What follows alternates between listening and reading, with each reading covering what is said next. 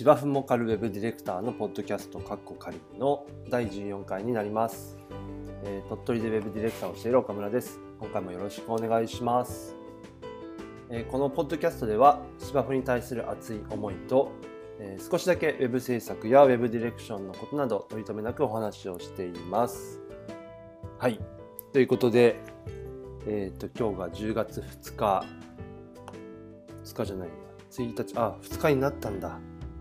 はい土曜日になってしまいました。ちょっといろいろとやってたら収録のタイミングがちょっと遅くなってしまいましたがえー金曜日から、まあ、土曜日にかけて収録しております。でえっ、と今週のことといいますか今週か。えっ、とですね先週のポッドキャストで、えーポケカポケモンカードですね。ポケモンカードゲームを買おうかどうしようか悩んでますみたいな内容の、えーポッドキャストの内容を配信したんですけれども、えーその2日後の日曜日に、えー早速買ってしまいました。はははとか言って。えーっと、まあ、結果的には悩んでますっていう時はあ多分きっとですね誰かに後押ししてもらいたいという思いが強かったんだろうなということで、えー実は土曜日日曜日だった日曜日ですかね。えー、と僕がよくお邪魔させていただいているというか話を聞きに行っている、えーポッドキャストをされているウェブディレクターのお母さんという方の、えーポッドキャストのライブにですねやってるタイミング合えば聞きに行ってるんですけれども、えーそこに、えーちょうどライブをされてたので聞きに行ったらその前回の僕のポッドキャストも聞いてくださっていてありがたいことですけども。で、のお母さんもポケカをされてて以前昔ですかねお子さんと一緒にやっておられて、えー面白いよねみたいなことで買っちゃい買っちゃいみたいな、まあ、ちょっと後押しをしていただいたというとことあとその時にちょうどいらっしゃっていた別のリスナーさんであの小林さんという方がいらっしゃって何度かちょっとやり取りとかさせていただいたことがあるんですけどもそのお母さんのポッドキャストの中でとかですね。で小林さんはカードゲームをこういろんな種類のあのゲームをされてて、まあ、俗に言うガチ勢とその中でも言われてたんで僕もガチですねっていう話をしてたんですけどもあの、まあ、いろいろとやることのメリットだとか名言を教えていただいて、うん、なんかそういうのを聞いてたらなんか意外と自分の悩んでることは小さいなと思ってでそこに勇気をもらったというか後押しをしていただいてでちょうどその時夕飯の材料がちょっと足りないなと思って買い出しに行ったんですけど長男を連れて。で、まあ、その時に一緒に行くかい？って言ったら何かを察したんでしょうね。あの何も聞かずに「うん行く!」とかって言ってついてきて。でえっ、とまあもともと目的はあのその夕飯の買い出しだったんですけどあの普段あまり買い出しに行かない、まあ、人も多くて、まあ、コロナも心配だしってことであまり普段買い物には行かないイオンにですね行ってでで食材のちょっと目的のものが見当たらなかったのでその流れでイオンのおもちゃコーナーに行き、まあ、その辺であの長男のなんか予感が的中してる感の顔が見えたんですけども、まあ、そこで、えーカードコーナーに行くと途端に長男のこうそわそわ感がさらに増してでそこでまあちょっと会話をしながらあの一応これは君に買うんじゃなくて家族みんなで使おうということでなので前回のポッドキャストでも言ってたようにちゃんと、まあ、片付けができるであるだとか大事に扱えるかだとか兄弟で仲良く遊べるかっていうような話をしてまあまあそこまで来るとねあの嘘でも「うん頑張る」って言うと思うんですけどもまあやるというふうに宣言したので、えーその流れで買っちゃいました。はい、で僕は以前遊戯王まあ遊戯王のカードは持ってなあんまり持ってなかったんですけどちょっと前にあのスマホにもゲームがあるのでそういうのをちょっとやったりとかはしてたんですけどポケカーは初めてだったんですけどあの、まあ、入門セットみたいな感じだったのですごいやりやすくてでちゃんと解説とかもしっかりしていてやっぱり任天堂さんというかまあそのポケモンとかもそうですけどもああいうのの導入するための何でしょうかね手引きだとか、まあ、ドキュメント類だとかもそうですし動画の解説とか YouTube とかにもあるんですけどすごいよくできててもうちょっと見ただけでも大体わかるしでそのカードもそのトレーニング用に専用のちょっとした情報が付加されててあの決まった順番に並べるとトレーニング用のモードになるよみたいな感じのことがあったりと慣れたらもう普通にシャッフルしてちゃんと使ってくださいみたいな感じのことができたりとかすごくよく考えられてよくできてるなと思いながらやりました。はい、であのポケカを買ってからその週は結構子どもたちの行動も変わってあのこれまでは最近は結構あのことあるごとに YouTube が見たいとかゲームがしたいとかなんかそういう感じだったんですけども、まあ、最近はまあ買ったばかりだってもあるかもしれないんですけども結構ポケカポケカしたいポケカしたいっていう感じでなんその興味の矛先が今ポケカに向いてるんですけどもその YouTube をまあ全部否定するというわけじゃないんですけども結構旗から見てるとこうなんですかね YouTube 見てる時の子供たちが、まあ、楽しそうではあるんですけどこうコンテンツをただこう浴びるかのごとく見ている感じがしてで面白いんでしょうけど、まあ、実際それでこう例えばゲームの実況だとか見ててもそれでゲームをするのかというとまずそうでもなくてなんかそれをもとにこう上手くなってやろうとかっていうわけでもなくそのなんでしょうね。ただただただただこうみんなが見てるからっていう学校の友達とかですね。というのもあって見てる感じがあってなんかうんなんでしょうね。ちょっと健全じゃないなみたいな感じのところも思ってたのであとたまに見てるやつとか人気があるやつってその YouTuber さんの言葉遣いがちょっと気になったりだとか普段家では使わないような言葉遣いを使い始めたりとかっていうのもあってちょっと気になるなとは思ってたんですけどもなんか今はそのカードとにらめっこしながら、うん、こうやったらこうやってできるのかみたいなちょっと頭を使ってる感じがしてなんかそれはそれでいいなという感じがしているので、まあ、子供たちが飽きるまで付き合おうかなというとこですね。はい、というような1週間でした。仕事はまあぼちぼちちょっとこの後のテーマでもお話できたらなと思うんですけども、まあ、なかなか大変な1週間だったかなというところですね。はい、というところもありまして、えー、ちょっとオープニングトークが長くなってしまいましたが今回もよろしくお願いします。で、えーと、今週の芝のコーナーは伸びもあんまり良くなかったのでお休みですかね。あ家の芝というか雑草を買ってます。最近は。タンポポも摘み取りながら。あの結構ねタンポポを抜くの楽しくなってきまして。嫌いですけども。あの根っこを掘り起こす道具があるのでそれでグッとやると。あのタンポポって結構あれなんですよね。根っこが太くてごぼうみたいなごぼうのちっちゃい版みたいな根っこがあって折れずに切れずにスポッと抜けるとすっごい気持ちいいっていうのが最近の僕のちょっとトレンドです。どうでもいいですね。はい、はい、ということで明日も芝刈りはあるっぽいですけど最近保育園の園庭の芝生はそんなに伸びてないので、まあ、落ち着いてきたかなっていう先週も言ったように冬芝の時期に入ってきたかなというところですね。はい。今年の芝ライフもそろそろ終わりそうな感じです。では、えっ、と今日の今回のテーマなんですけども、うん、ちょっとどんなテーマ名になるかなと思って一応テーマだけは文字に起こして考えてるんですけどいつもちょっとこれは最後までうまくなかなかまとまらなかったんですけども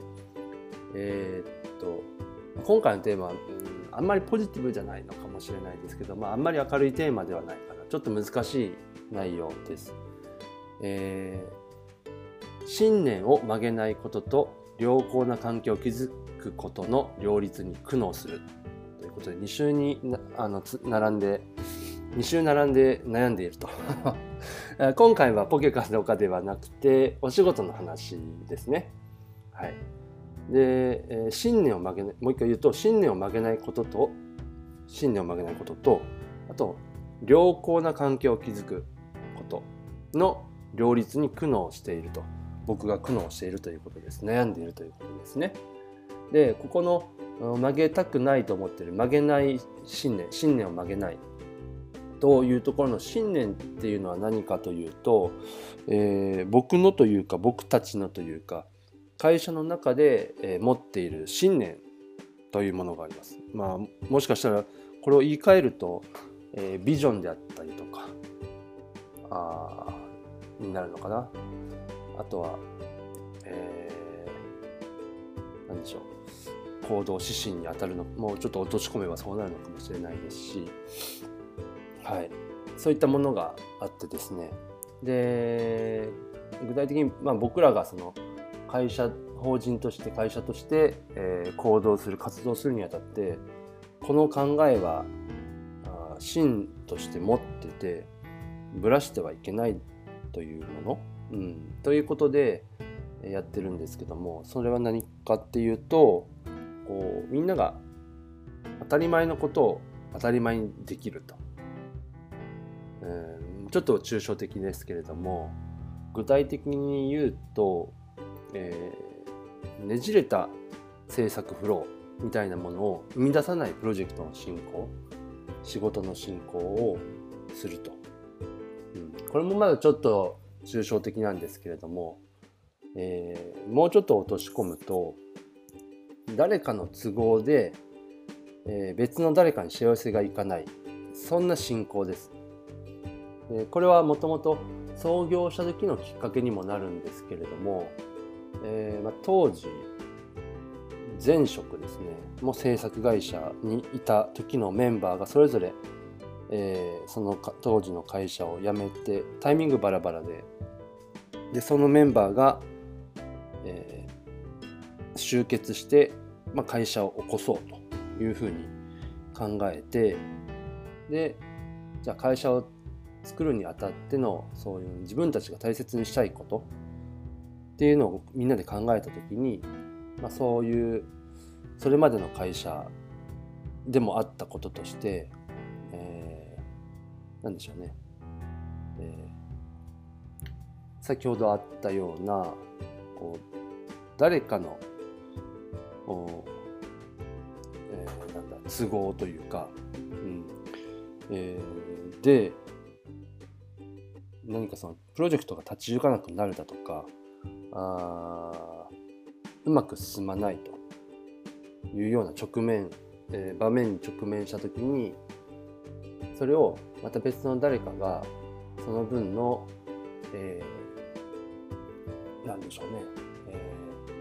ー、追加になった作業であるだとかっていうものをもうかぶらなければいけないと。いうようなことがあってはいけないよねと、うん、ちょっとあんまり具体的に言うと何かどこかで何か火がつきそうな気もするのでなかなか難しいですね言い方が。うん。まあ、例えば例えばえー、っとまあもともと約束していたこういう内容で作りましょう。で予算はこれぐらいでってあった時に、えーまあ、ここまではできました。例えばデザインを作りました。ではこれでいきましょうってなったけれども例えばお客様の都合でやっぱりこれ作り直してみたいなことがあった場合に、えー、でもこれは OK 出ましたよねとそこからもう一度作り直すとなった場合にはまた同じだけの下手したら工数だとかかかりますと。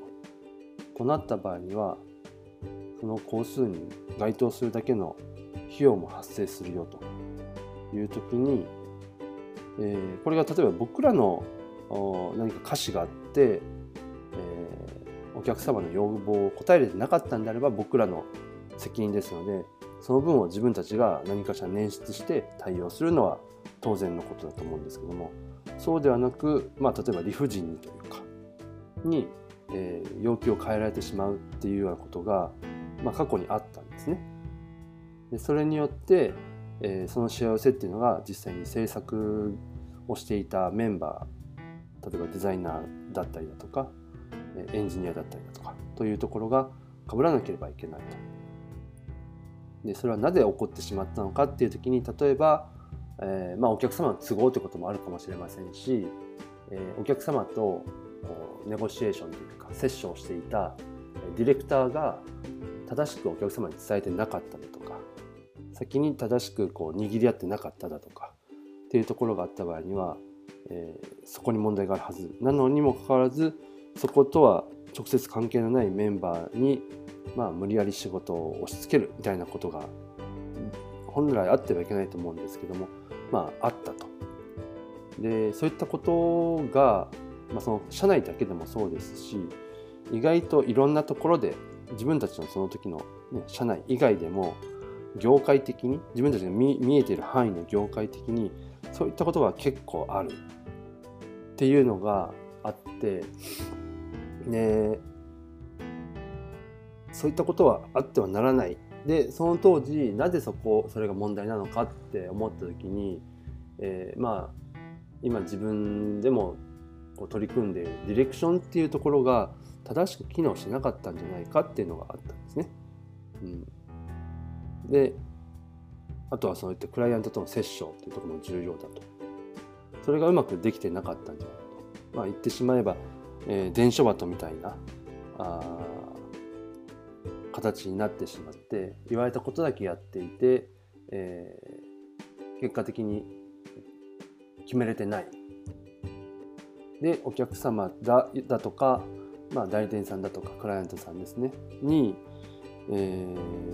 ー、の言ったことでどんどんやることが変わってしまって仕事が終わらないみたいな、うん、そんな感じにならないようにと。なので、えー、そういった意味で当たり前のことを当たり前にできるように。なので、もし何かミスがあった時には正しくそのミスをした人が責任は取るし、まあ、もちろんそのミスをした人を責めるんではなくて、えー、まあ、その後みんなでそこをフォローしていくっていうのは前提ですけれどもただ、えー、そういったねじれみたいなものを生み出さないとですね。そういったことをこれから作る会社ではやっていこうと。社内ではもちろんそうだし、えー、ではお客様だとかにそういったことにこう発展させないようにお客様が多分意図的にそんなことをするとは思えなくてそれが起きてしまうっていうのは多分そのハンドリングしているだとかですね。そういうディレクターのディレクション能力にもよるところがあるはずだからだからこれからの、えー、政策においてはディレクションを重要視してやっていこうという信念ですね。でしっかりと筋を通すという信念。というのを掲げて、えー、やっていくと。で、まあ、今回というかこの最近ですね、えー、夏ぐらいから進めているお仕事の中でそういった信念がを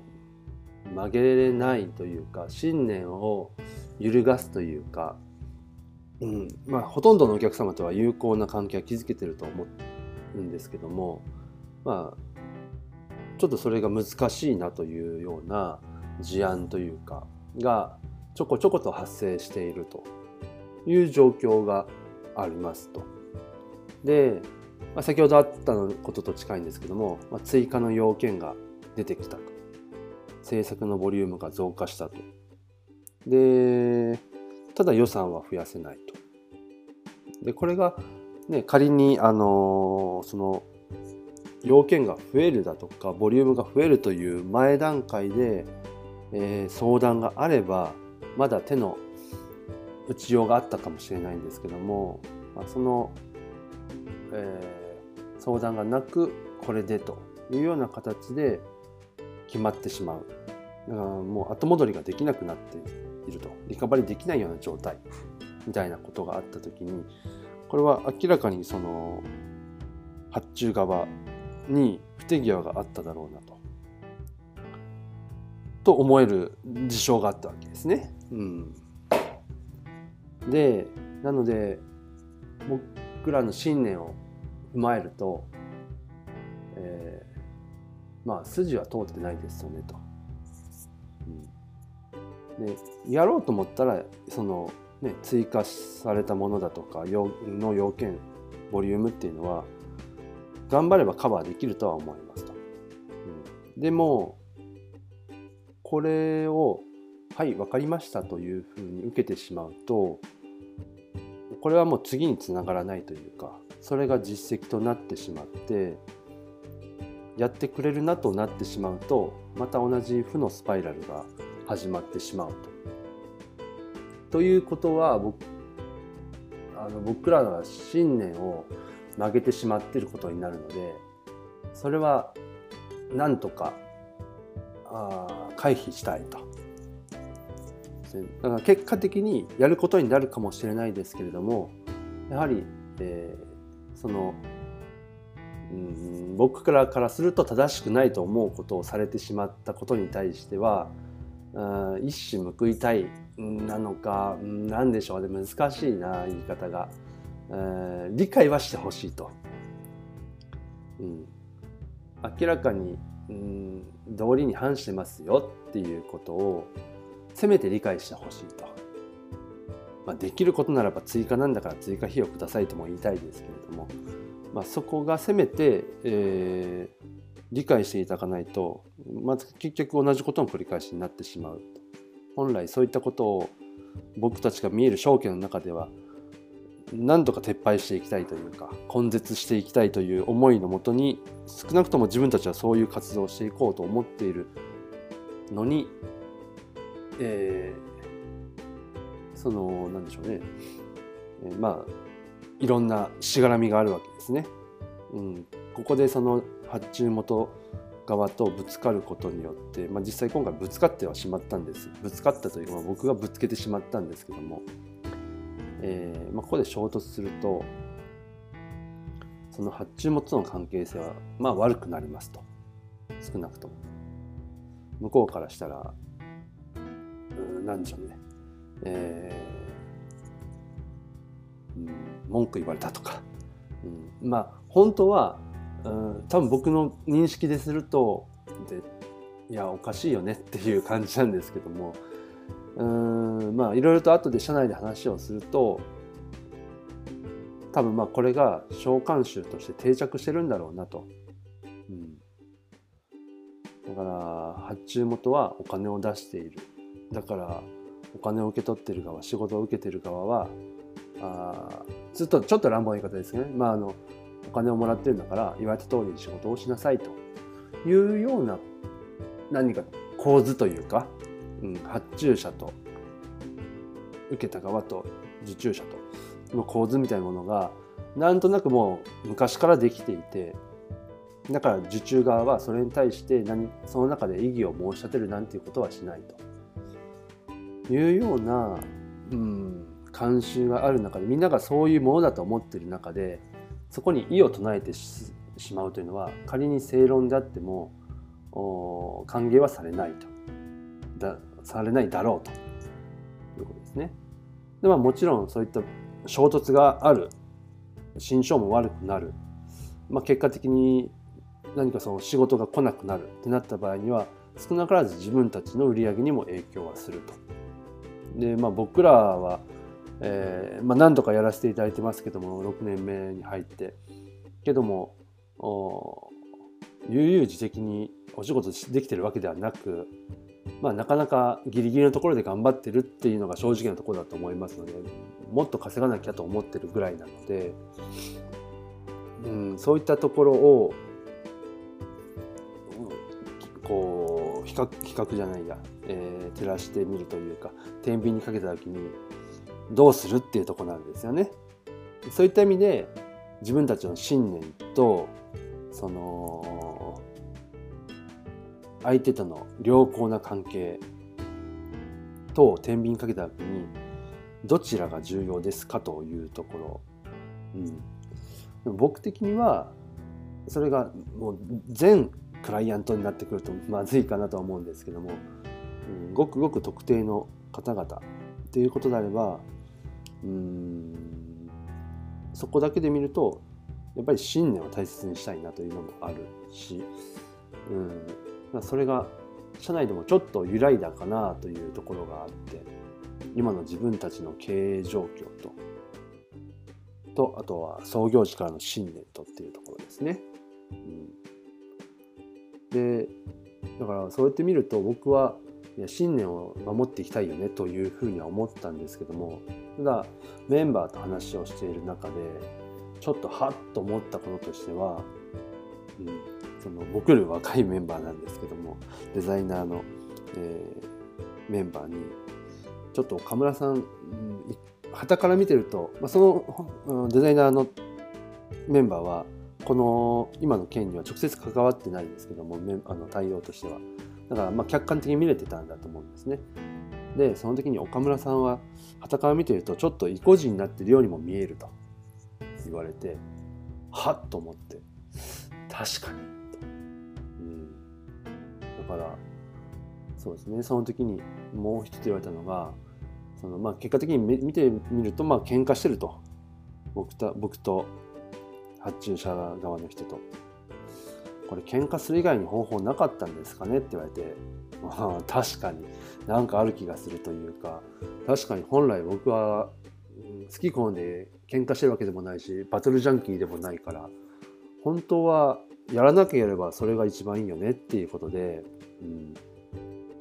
ただどう考えても自分の理解からすると相手のやってることは筋が通ってないよなって思うんですけどもそういったところの相手の何ですか何て言うんですかね悪いところというかおかしいよねという思うところはよく見えてるんですけども、うん、でそういう時ってやっぱり自分が正しいと思ったことを多分正当化したいっていう思いもあってなんかそこが意固地になっているように見えてたのかなと。もしかしたらうん筋は通ってるというかその正論を僕は言ってるかもしれないですけども何でしょうね大人の社会みたいなことだとか政治的判断がみたいなところも踏まえてうまく立ち回るっていうのが、えー、お仕事においては重要だよっていうことなのかもしれないですしそうやって考えると僕の考えは正しいことを理想を言ってるかもしれないけどもとても青臭いことなのかもしれないと。うんというところでうーん悩ましいんですよね。うん、で自分にとってこう正論だとしても、まあ、相手がムッとするということはとか、まあ、相手が言ってしまう傷つくということであればその正論も相手にとっては暴論として受け取られてしまうということもあるんだろうなと。うん、ってなるとまあよく言われる相手の立場を考えた行動だったかと言われたら、うん、そうじゃなかったなという反省ももちろんあってただ相手に合わせると言ってもやっぱり限度もあるよなというところも悩ましいと。明らかにあの約束破ってるよねっていうところ、うん、そこをどこまで相手に合わせるのか、うん、それをあなた間違ってますよって言うとまたそれは角が立ちますしね。うん、ということで、うん、そうですね。相手のその理解というか認識というかが自分とかけ離れすぎてるとその正しいと思ったことを伝えた方がやっぱり暴論になりやすいのかなと。ですが先ほど言ったようにその召喚集的に、えー、受注者発注者発注者受注者どっちが先でもいいですけども、えー、とのその立ち位置というかみたいなものがこう業界的に定着している、まあ、常識みたいになっているという中では相手のやっている行為僕らからすると筋が通ってない、えー、無茶な要求をしているということを相手はそのように受け取ってないというそんな風に気づきもしてない。だからなぜ岡村はピーピー言ってるんだ？なんだこいつはとなってしまうのかなという時にそこに合わせて話をするとなんか変だというかそのこそ僕らの信念がおかしくなってるよねって話になってきますし。うん、ということに、えー、非常に頭を悩ませたというかうん、そんな1週間だったわけですけども今のところ結論としては、うん、まあまあ多分想像されてる方もいらっしゃると思いますけどもまあそういう方と無理に付き合うことはないのかなと。うんまあ、ただそれによって先ほど言ったように売り上げに影響するかもっていうところの、えー、マイナス面は必ず発生するということがあるので、えー、まあ、現状そうにはなってないですけども、まあ、その対象となるようなそういった発注者の方との関係性であまりそこに依存しないような体制というか売上体制というかは作っていかなきゃいけないよなもっと頑張んなきゃいけないなと。うん、というのとあとはやっぱりこれ多分前の他の放送でも言ってたんですけどもやっぱり正しいことをしようと思ったら